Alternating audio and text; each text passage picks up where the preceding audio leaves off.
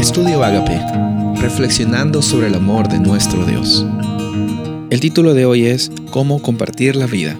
Primera de Tesalonicenses 2, 6 al 8.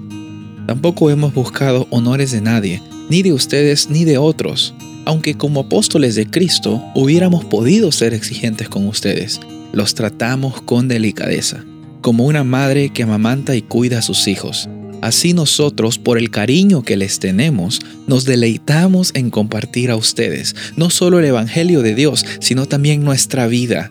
Tanto llegamos a quererlos. Cuando Pablo está hablando estas palabras a la iglesia de Tesalónica, estaba expresando su sentir desde lo más profundo, que quizás nos muestra como un ejemplo de que es qué es lo que debe ser una comunidad cristiana que tiene la oportunidad de crecer en el espíritu, tiene una oportunidad de edificarse el uno al otro.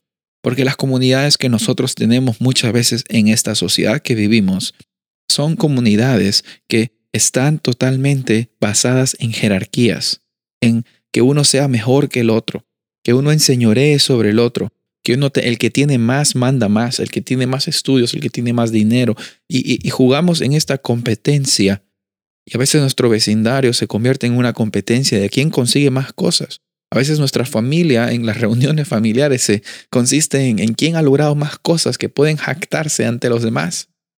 No es que sea malo eh, eh, felicitar a las personas eh, y ser felicitado por un logro que tú has tenido, pero muchas veces se ha convertido en la búsqueda, la búsqueda del logro se ha convertido en el fin en sí mismo.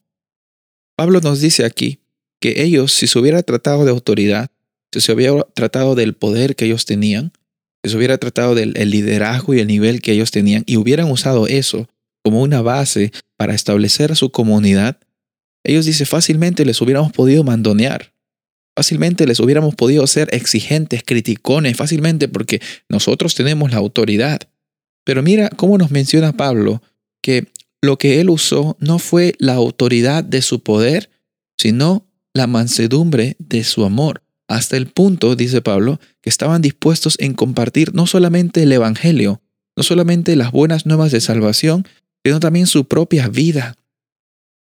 las verdaderas relaciones, eh, relaciones que duran, que son saludables, no están basadas en una, relación de autoridad, no están relacionadas en, no están, no están basadas en, en el poder que tú tienes o en el conocimiento. Jesús se relacionaba íntimamente con sus discípulos y con las personas. Eso era lo que causaba y eso era lo que marcaba la diferencia entre Jesús y los religiosos de los tiempos de Jesús. Eso es lo que marca la diferencia entre los cristianos y los cristianos que realmente son cristianos porque siguen a Cristo Jesús. No por lo que tú haces, sino por lo que tú vives. No por lo que tú dices, sino por quien tú eres. Es una diferencia muy grande, aunque ante nuestros ojos puede parecer, porque gente, podemos a veces parecer de que estamos todo bien, que todo está perfecto en nuestras vidas.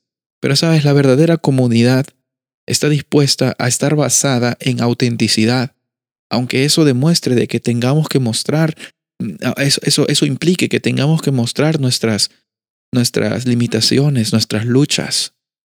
Cuando mostramos que somos seres humanos, y que no somos una galería de santos como una comunidad, sino que tenemos luchas, tenemos frustraciones, tenemos victorias.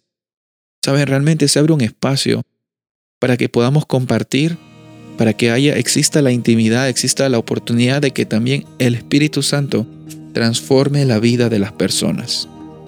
Yo te animo en esta ocasión a que busques a un grupo de personas o a alguien en el cual tú puedas orar con ellos y para ellos y estar para ellos en los altos y en los bajos. Te animo para que construyas esa oportunidad de compartir hasta tu propia vida, así como Jesús lo hizo por ti y por mí. Soy el pastor Rubén Casabona y deseo que tengas un día bendecido.